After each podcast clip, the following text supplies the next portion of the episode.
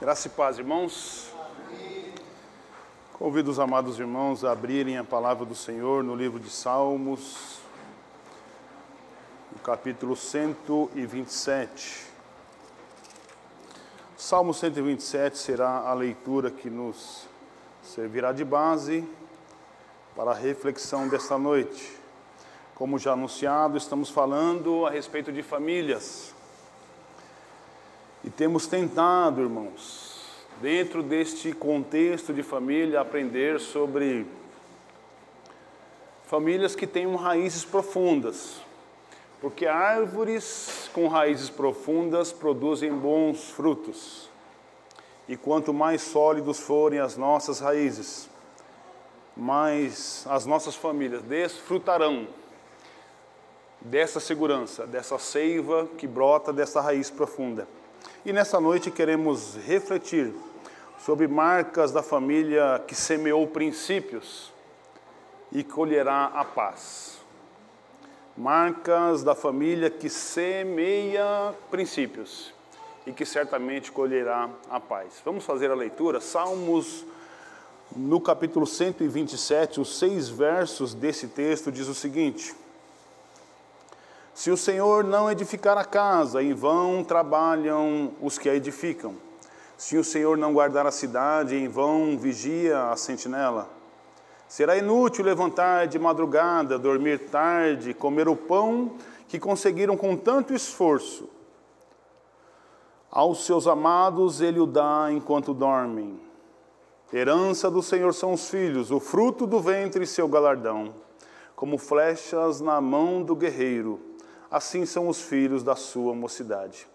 Feliz o homem que enche deles a sua aljava, não será envergonhado quando enfrentar os seus inimigos no tribunal. Vamos orar? Deus, esta é a tua palavra. Te pedimos, Deus, que o Senhor console a tua igreja. Fale a eles, ó Deus, o que o Senhor já falou ao meu coração. Espírito Santo de Deus, transmita, Pai, o teu recado à tua igreja e consola-nos, ó Deus, por amor do teu nome. Rogamos em nome de Jesus. Amém e amém. Muito bem, amados, quando nós olhamos para este texto, dada o conhecimento que temos dessa porção da palavra, frequentemente lemos esse texto e há uma primeira leitura, somos tentados a fazer uma associação muito prática dessas coisas porque o texto é muito claro: se o Senhor não edificar a casa, em vão trabalham os que a edificam.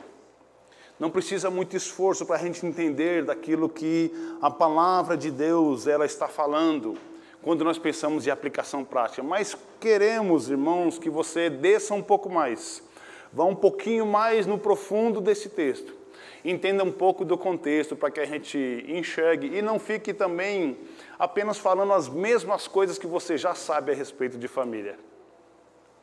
Quando nós propomos um texto como esse, marcas da família que semeia princípios, nós estamos falando de raízes. Não estamos falando de algo supérfluo, como, por exemplo, aliás, não que seja supérfluo, mas que seja corriqueiro, como você sabe, você bem sabe que uma criança, para sua subsistência, ela precisa do alimento. Se você não der o alimento, o que acontece com essa criança? Ela ficará desnutrida, não se desenvolverá. Ela não terá forças. Daí a ideia de raízes profundas. Quanto mais profundos forem os nossos princípios, certamente trilharemos em um ambiente de melhor segurança. Mas quando enxergamos esse texto e nos remetemos à construção da maneira como esse texto foi concebido, acho que vale a pena a gente contextualizar. Porque esse salmo, se você ler aí na sua própria Bíblia, provavelmente tem um subtítulo falando a respeito dele. Na minha versão está escrito assim: olha, Cântico de Peregrinação de Salomão. Outra versão, talvez esteja escrito assim na sua: Cântico dos Degraus de Salomão. Ou Canção dos Peregrinos. O tempo todo ele está remetendo, remetendo a esta ideia de que esta poesia ela foi escrita provavelmente por Salomão. Inclusive, à época que Salomão estava fazendo, inclusive, a construção do templo E não somente isso, mas provavelmente também de uma casa para ele. Não faz sentido a gente ler esse texto escrito por Salomão, onde ele diz assim: Olha, se o Senhor não edificar a casa, numa época em que Salomão está construindo, inclusive, o templo que é a casa do Senhor. E não também nos faz sentido fazer essa outra construção, que provavelmente Salomão estava assim, construindo uma casa para ele também. E nós conhecemos a maneira como Salomão foi criado. Sabemos as origens e as raízes de Salomão. E esse texto, então, com essa característica de sendo construído provavelmente por Salomão, inclusive, se você olhar no final do verso 2, quando ele diz assim: uh, Será inútil levantar de madrugada, dormir tarde, comer o pão que conseguiram com tanto esforço aos seus amados. Essa expressão, quando você busca a raiz dessa expressão, aos seus amados, o termo do hebraico que vai fazer correlação com essa expressão dos amados é justamente a mesma expressão que quer dizer G de dias. E você lembra como Natã, quando recebeu Salomão das mãos do seu pai, ele chamou a esse Salomão? Foi exatamente de G de dias. Daí a gente fazer essa construção de que provavelmente esse salmo, sim, foi escrito por Salomão, num tempo em que Deus estava construindo o seu povo e a sua nação, em que o povo estava disposto a fazer uma casa para que Deus morasse naquele lugar. Ocasião, inclusive, que Deus falou assim ali: Eu não habitarei em casas feitas por mão de homens. Mas é nesse contexto, então, que esse texto vem para nós, fazendo essa correlação de que naquele momento o povo de Deus, eles estavam buscando esse lugar para se congregar. Ele estava querendo que Deus ocupasse um espaço em que eles pudessem encontrar com Deus frequentemente.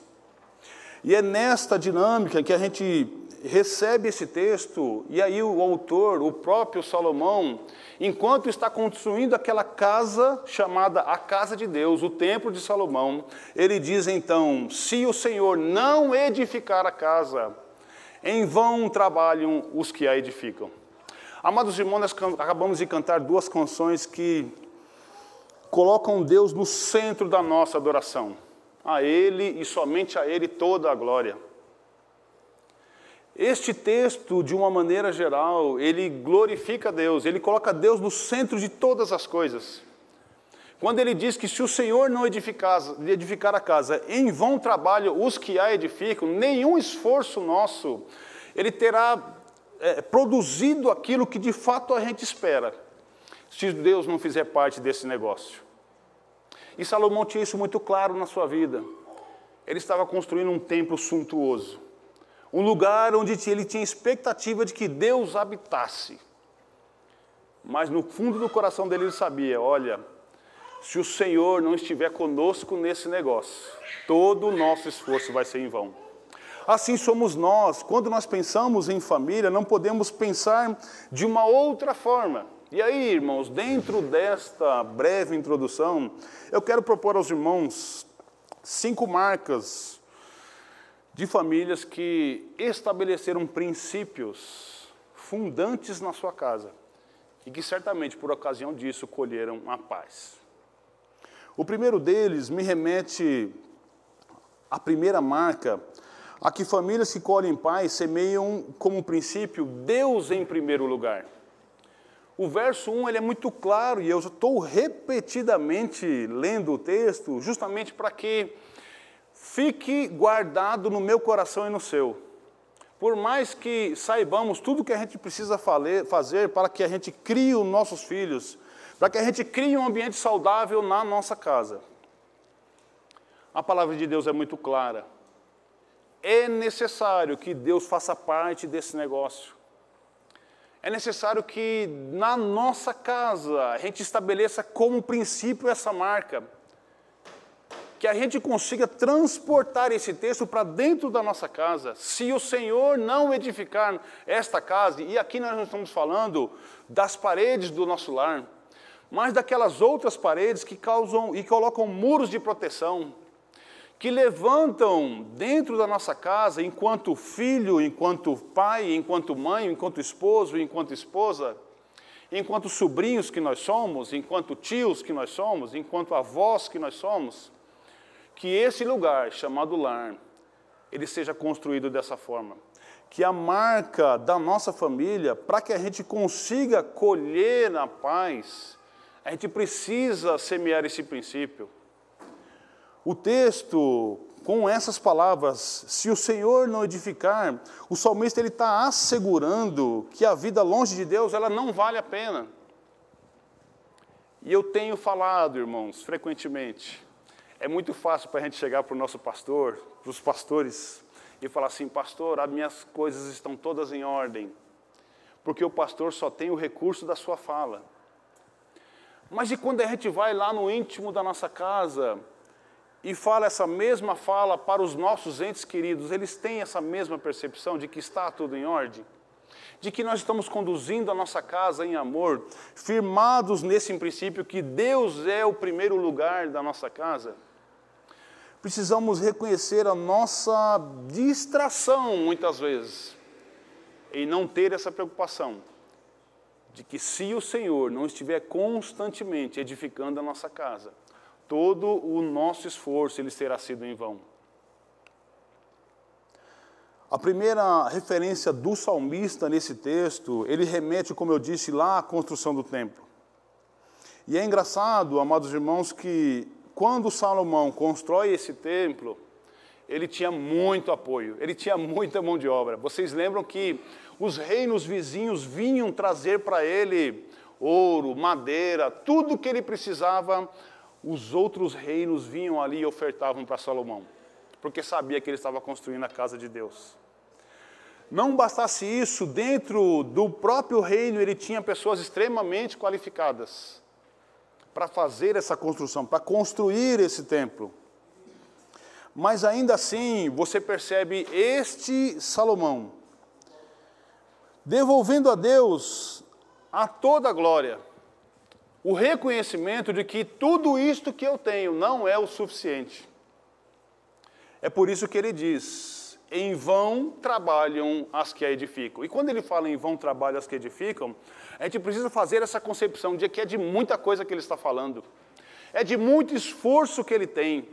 Então, amados irmãos, nós precisamos assim ir no profundo da nossa relação familiar e enxergar a importância de um investimento espiritual na nossa casa. Porque nem todas as coisas serão os nossos esforços. Nem todas as coisas serão aquilo que a gente fala, que a gente ensina, que a gente dá por educação. É necessário o joelho no chão. É necessário invocar a presença de Deus para esse lugar. Porque a palavra de Deus é muito clara: em vão trabalham as que edificam. É necessário a gente trazer para este espaço a presença de Deus de uma maneira muito mais intensa do que simplesmente educar e alimentar e falar para que não faça isso ou que não faça aquilo. Como o texto de Mateus, no capítulo 6, no verso 33, ele vai nos lembrar. Quando ele diz assim: Buscai primeiro o reino de Deus e todas as demais coisas vos serão acrescentadas. Mas quando se fala de família, a gente normalmente fica no raso, né? A gente não vai para o profundo. Porque uma vez que a gente já está constituído como família, se a gente não se isolar, se o filho não abandonar o lar, se a esposa não abandonar o marido, se o marido não abandonar a esposa, as coisas vão bem. Porque os de fora não conseguem enxergar isso, né? Como que de fato estão as coisas ali dentro. Então, irmãos, guardem isso no coração essa primeira marca de famílias que colhem em paz, eles semeiam como princípio de que Deus é o primeiro lugar na nossa casa e na nossa família. Um segundo princípio, uma segunda marca, famílias que colhem em paz semeiam como princípio a confiança em Deus. O verso 2, ele diz o seguinte: será inútil levantar de madrugada, dormir, dormir tarde, comer o pão ah, que conseguiram com tanto esforço aos seus amados, e aqui Deus é que está falando, né? O salmista está falando, ah, fazendo uma referência àquilo que Deus faz por nós. Aos seus amados, Ele o dá enquanto eles dormem. Não é o seu esforço, não é o meu esforço. O Senhor sobre a nossa casa está fazendo-nos prosperar. E veja, a gente também tem que tomar um cuidado, né? Porque se Deus está mandando bênção enquanto dorme, né, Ricardo? Aí a gente pode ficar assim, né? Vamos só dormir, que Deus faz todas as coisas, né? Não precisa fazer nada, né? É só dormir, as coisas, amanhã a gente vai acordar, vai estar tudo certo. Não é disso que o salmista está falando, mas é daquele sono da paz. Sabe aquele sono que a criança tem? Que você coloca ela lá e dá comidinha, dá mamadeira e ele dorme, e aí não quer saber se tem que ficar com as pernas para baixo ou para cima, ele dorme, simplesmente dorme, e você encontra preocupação numa criança que está dormindo? A gente chama de o sono da paz, né? É o sono da paz. É aquele sono que revigora a alma. É isso que o salmista está dizendo. Família que colhe em paz, ela semeia este princípio da confiança em Deus. Dormem em paz, descansam no Senhor. E isso nós precisamos trazer para dentro da nossa casa. E muitas vezes a gente acaba não enxergando esta mão de Deus cuidando de cada um de nós. Há um escritor e um teólogo da era patrística, ele chama Gregório Nazianzeno, ele escreveu sobre o consolo na perseguição, ele diz o seguinte: Vocês foram expulsos da cidade, não nos podem expulsar da cidade que está nos céus. Se os que nos odeiam pudessem fazer isso, fariam alguma coisa realmente contra nós. Visto que não podem fazer isso, porém, então eles nos estão batendo com gotas de água ou ferindo-nos com o vento. A confiança em Deus faz com, gente, com que a gente chegue a este grau de maturidade. Aqueles que nos perseguem pensam que estão fazendo mal mas se não nos podem tirar deste lugar seguro, edificado como casa de Deus, é o que esse autor está dizendo. Estão nos ferindo com gotas de água ou ferindo-nos com o vento. Tamanha é a segurança daquela família que planta esses princípios, que coloca no Senhor a sua confiança, que não gasta tempo com outras coisas, senão em permitir que o Senhor entre na sua casa e edifique a sua casa, fortaleça as raízes da sua casa, para que assim ele possa ter então esta tranquilidade de confiar no Senhor. Uma terceira marca, famílias que colhem paz semeiam como princípio a esperança da chegada dos filhos. Eles conseguem enxergar neste momento da maternidade ou da paternidade uma esperança consegue reconhecer nisso um galardão dado por Deus para que a sua sorte seja mudada.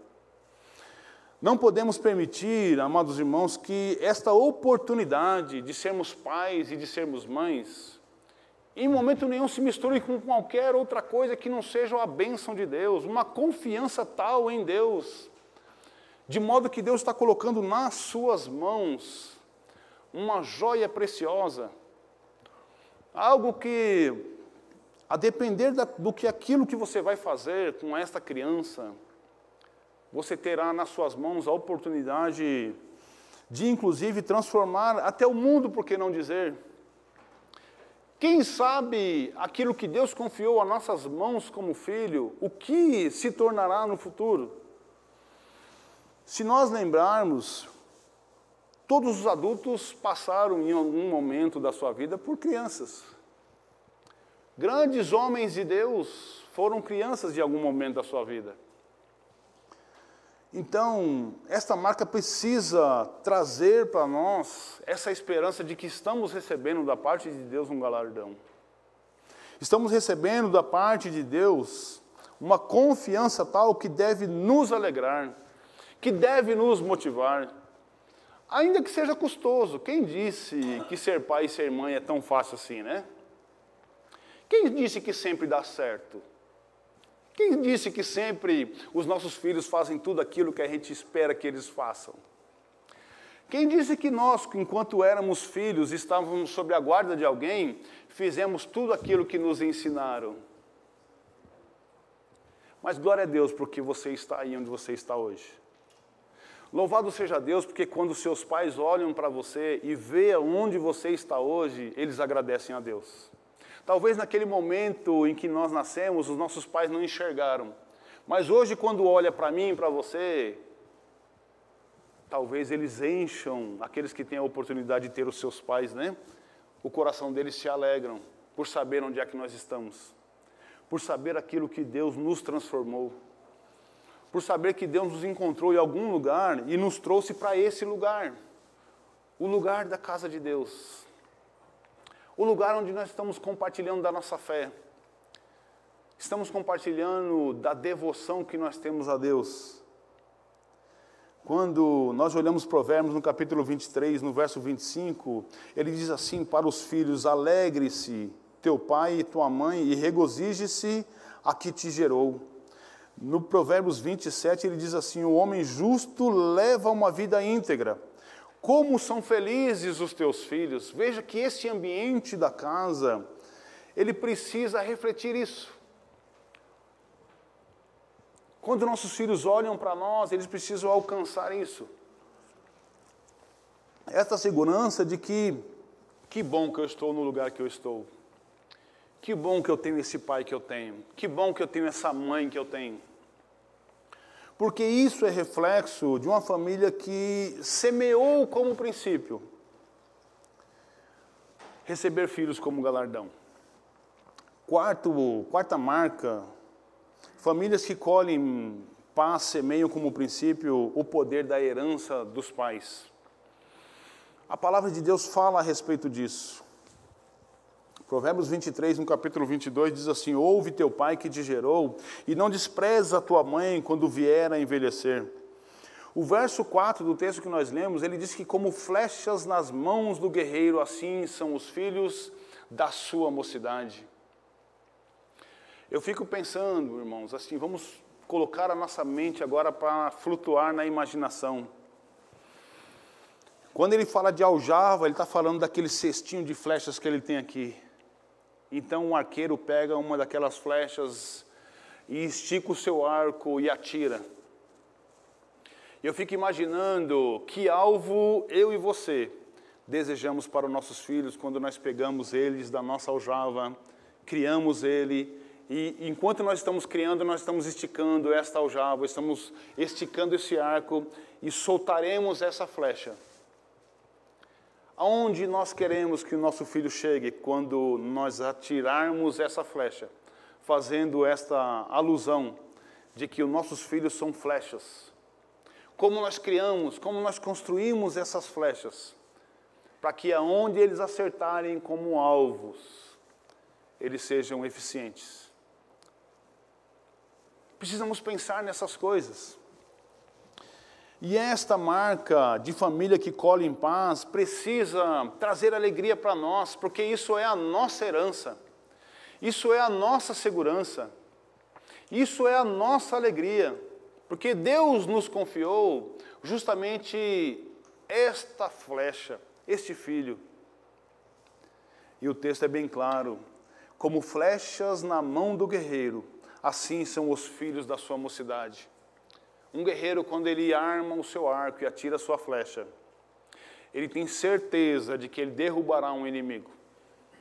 Ele tem segurança, ele em momento nenhum, ele pensa que aquela flecha ela é frágil, que ela vai se partir antes de chegar lá no alvo, mas pelo contrário, ela vai cumprir o propósito para o qual ele atirou, ele lançou aquela flecha. Assim somos nós, que alegria que é você como pai, você como mãe, poder orar, olhar para o seu filho, para a sua filha e saber aonde esta flecha que você lançou para o mundo está chegando. Não é bênção? Mas sempre dá certo? Tem hora que não dá certo. E quando a gente enxerga os nossos filhos trilhando por caminhos que nós não arremessamos ele como flecha, a gente logo desiste muitas vezes. E ali Deus nos chama a atenção para que a gente não desista tão fácil. Que a gente reconheça que talvez naquele momento essa flecha está meio turva, não está conseguindo alcançar o seu devido destino. Agora, não é nos dado uma outra oportunidade senão aquela de dobrar os nossos joelhos e aonde nossa mão não chegar, nós mandarmos a nossa oração. Deus, em nome de Jesus, cuida do meu filho. Em nome de Jesus, cuida da minha filha. O que eu podia fazer como arqueiro, como arqueira, eu tirei da minha aljava, eu estiquei, eu lancei na direção certa, mas essa flecha se desviou do alvo. Ela foi para um outro lugar, mas eu creio que o Senhor é poderoso para fazer ela voltar para o caminho.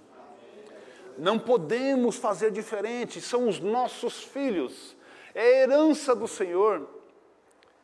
E com a herança do Senhor, o que a gente faz é isso: Deus, foi o Senhor que me deu.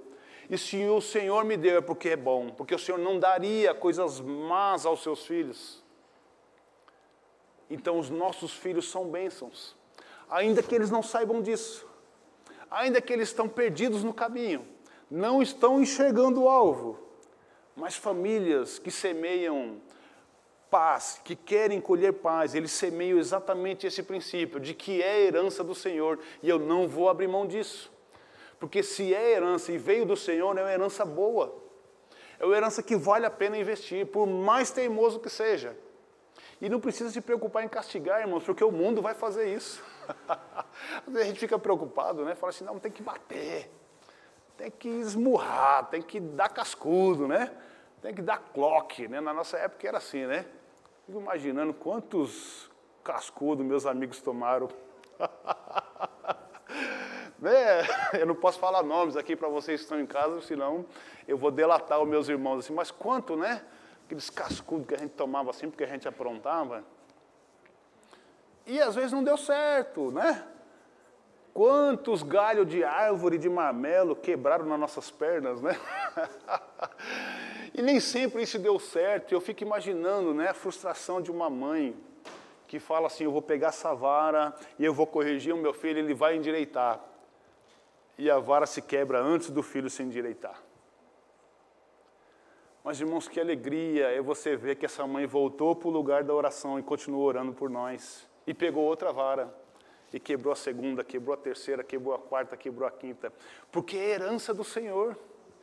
E com herança do Senhor a gente cuida, a gente trata, a gente pega no colo, a gente puxa a orelha de vez em quando, quando necessário, não tem jeito, precisa fazer. Mas nós não podemos abrir mão de saber que esta flecha é um poder de herança que Deus confiou em nós e que a semente que a gente plantou no coração dela, quando você pega a flecha daqui, ela já vem com tudo aquilo que você ensinou, tudo aquilo que você cumpriu, né? conforme Provérbios, ensina a criança no caminho em que ela andar e quando crescer não se esquecerá disso. É exatamente quando você puxa essa flecha, ela já vem completa. Tudo que você ensinou para ela está ali. E quando você lança essa flecha para longe de você, ela vai carregar todas as marcas que você produziu no coração dela. A melhor oportunidade de um pai e de uma mãe é justamente quando está dentro de casa semear esses princípios semear raízes profundas nessas flechas, para que quando elas estiverem longe de nós, elas nos deem esta alegria. A ponto de a gente falar assim: que poder essa herança que Deus me deu tem. Como transformou o lugar onde ela está. Como mudou a amizade que ela está vivendo lá. Isso é a oportunidade que Deus confia a cada um de nós. Quinta e última marca Famílias que colhem em paz semeiam um princípio da união. É necessário que a gente plante isso na nossa casa. O texto, quando ele termina dizendo, no verso 5, Feliz o homem que enche deles a sua aljava, no seu cesto de flechas, não será envergonhado quando enfrentar os inimigos no tribunal, ou talvez aí na sua Bíblia esteja escrito na porta porque na época que esse texto foi escrito, as coisas aconteciam exatamente nesse lugar. O tribunal era no portal ali da cidade, do templo. E ali os homens se encontravam, os juízes se encontravam ali para julgar as questões. E por que que a quinta marca é justamente essa? Famílias se colhem em paz, semeiam o princípio da união. Imaginem vocês nesse contexto aqui, temos uma causa para julgar. E aí chega aquela pessoa sozinha, sem nenhum dos seus filhos, para enfrentar todos os outros que estão lá no tribunal, querendo reivindicar justamente o espaço dessa pessoa. E ele é um elemento muito frágil diante de todos aqueles outros que estão lá, disputando a mesma coisa, a mesma terra, o mesmo bem, o mesmo produto da terra. Agora imagine um outro cenário. lá vem você para chegar nesse lugar do tribunal e você vem andando. E quando você chega, as pessoas não estão enxergando você, porque atrás de você tem dez homens duas vezes maiores do que você. Todos eles de braço cruzado, assim, bombado, né? e encostam atrás de você. Quem é que se mete contigo? A nossa segurança está nesse espaço. Nós precisamos nos encontrar e fazer como aquela, aquele, aquele muro de família que é intransponível, que Satanás tenta transpor e não consegue, porque nós estamos emaranhados um no outro. Pai, mãe e filhos de mãos dadas, juntos contra toda e qualquer coisa que possa resistir contra a família. Por isso que esta porta, esse tribunal era justamente os lugares onde os anciões da cidade se reuniam e todos os cidadãos ali se encontravam. E você sabe, irmãos, até hoje nossa cultura é assim, né? Você vai para alguns lugares do Nordeste, você chega lá, a pessoa fala: Ah, esse aí é o Toninho, filho do João, neto do Zezinho, Oliveira. Aí pronto, quando falou Oliveira já sabe a linhagem inteira, né? Eu lembro aqui no nosso bairro, não sei quando os irmãos estão aqui, aqui em cima tinha uma família tradicional, porque eles eram tradicional porque eram um pouco brutos e violentos também que era a família dos leiteiros. E aí eles eram assim, se juntasse qualquer coisa contra eles, todos os leiteiros se juntavam contra aqueles que acertassem qualquer um dos leiteiros. Assim, irmãos, somos nós. Se temos essa união em casa e plantamos isso, qualquer membro desta casa, dessa família que estiver fragilizado, ele terá um amparo um dos outros. Mas que triste é quando dentro de uma casa uma pessoa sofre sozinha e não tem empatia do outro. A esposa chora as suas dificuldades e não tem o acolhimento do marido. O marido sofre os seus problemas. Não chora porque é durão, deveria chorar, porque o choro dobra a mulher, né? Deveria chorar para pegar a empatia da mulher, mas não chora, aí fica sofrendo sozinho. E às vezes o filho também não tem empatia para com os pais. E aí, quando passa por dificuldade, passa sozinho. Mas o que o texto nos remete é justamente isso. Feliz o homem que enche deles a sua aljava, ele não será envergonhado. Quando ele fala homem, é a família, é o ser humano. É o homem e a mulher que tem muitos filhos, que possa protegê-la, que possa protegê-lo diante de toda e qualquer dificuldade. Uma família que se vê forte, que se vê com raízes e que espera viver em paz, é preciso ter isso, pelo menos dentro desse lugar chamado família. É preciso que nada nos impeça de estar nesse lugar. Provérbio 17,6 diz que a coroa dos velhos são os filhos dos filhos, os netos, e a coroa dos filhos são os seus pais. Pena, irmãos, que nem toda casa é assim, né? Que nem todo filho tem alegria no seu pai que nem toda filha tem alegria na sua mãe, que nem todo pai tem alegria nos seus filhos, que nem toda mãe tem alegria nos seus filhos. Embora não desista, o pastor lembrou esses dias de Isaías, lá no capítulo 49, quando diz que, ainda que uma mãe pudesse se esquecer do seu filho que ainda mama, o que Deus fala é: ainda assim, eu não me esquecerei de você. O nosso Deus é esse Deus que nos guarda, que nos protege, que espera que Ele seja o centro da nossa casa. Façamos isso, nos esforçamos para que essas cinco marcas façam parte da nossa casa.